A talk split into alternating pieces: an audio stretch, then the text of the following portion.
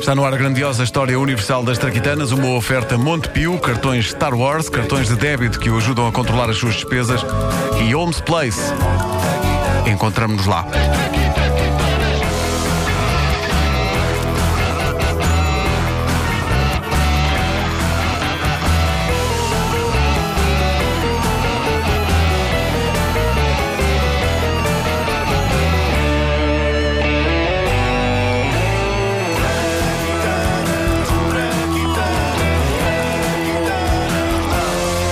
Sexta-feira, como sempre, na grandiosa história universal das Traquitanas, é o dia da semana em que olhamos para o presente e para o futuro das invenções. Hoje, como esta Traquitana teve de ser gravada uh, anteriormente e eu não tinha cá ninguém da equipa no estúdio, vou fazer-me rodear de dois telefones com a mais avançada tecnologia ao nível de inteligência artificial e que irão substituir os meus ilustres colegas uh, das manhãs da comercial. Uh, um detalhe: um dos telefones tem o sistema todo em espanhol.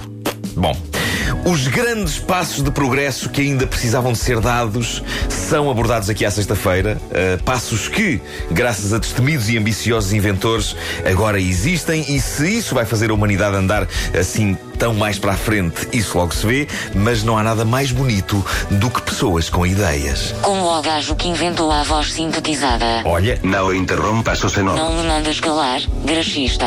Mais uma dessas é parto-te a boca toda. Nem eu tenho boca, nem tu tens braços. Por isso, achandrate. é. Posso dar-te uma cabeçada.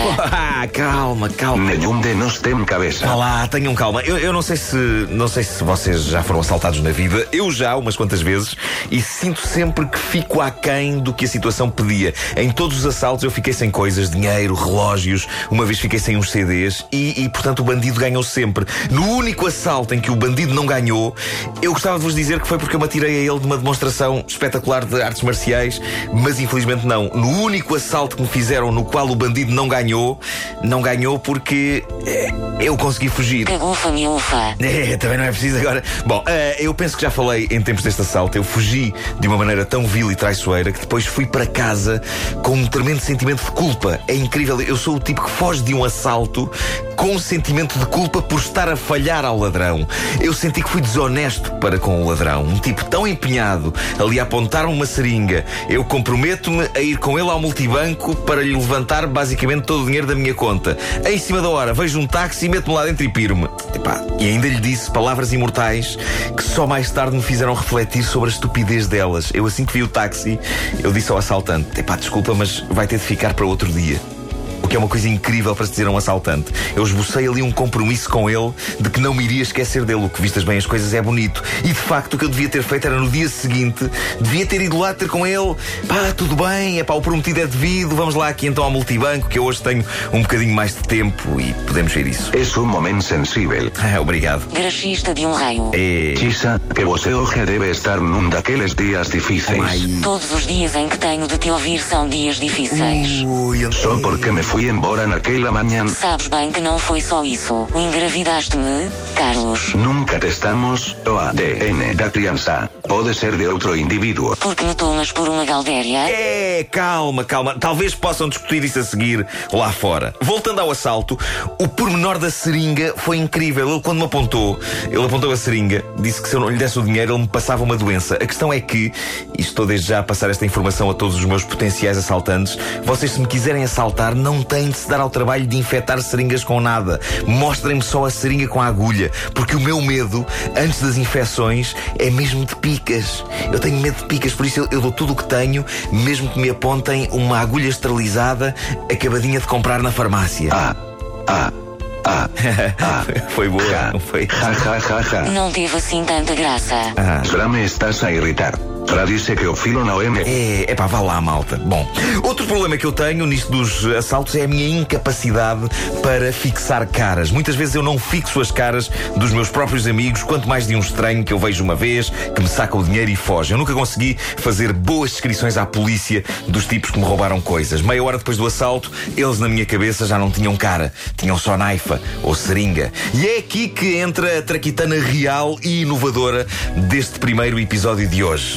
Estava a ver que não. Isso, isso é que é mau feitio. Bom, houve um tipo na América com uma ideia espetacular de arma de autodefesa.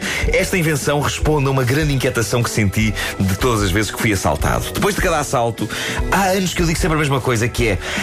Ah, pá, se alguém já tivesse inventado um bloco de notas que servisse de arma. Pois bem, ele existe e é muito mais sofisticado do que isto. Não é um mero bloco de notas. O conceito da arma é este: uma pessoa é assaltada e atacada na rua, certo?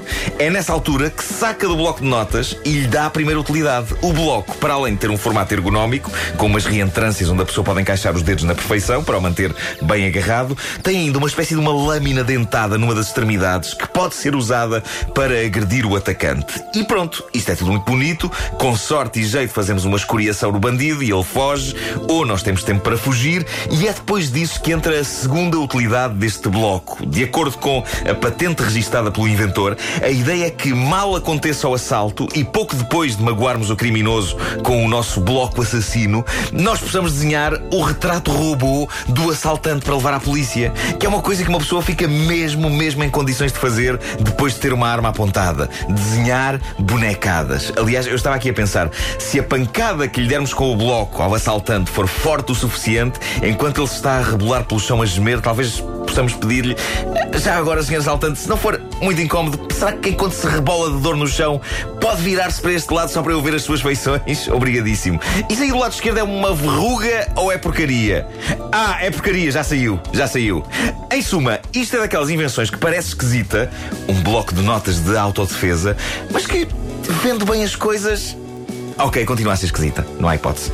Assim como esquisita é a terceira utilidade que a patente desta invenção inovadora descreve. Diz assim: no bloco de notas poderá, depois de um assalto, tomar nota dos movimentos que executou para imobilizar o assaltante, de modo a poder consultá-los numa próxima vez.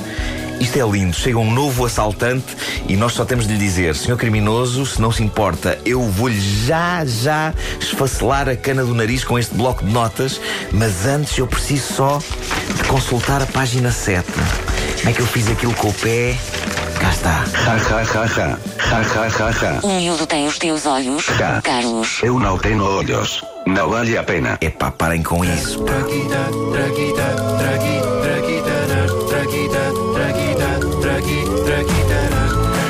grandiosa história universal das traquitanas com Nuno Marco e os seus telemóveis amestrados. Uma oferta Montepio, cartões Star Wars, cartões de débito que o ajudam a controlar as suas despesas e Homes Place. Encontramos-nos lá.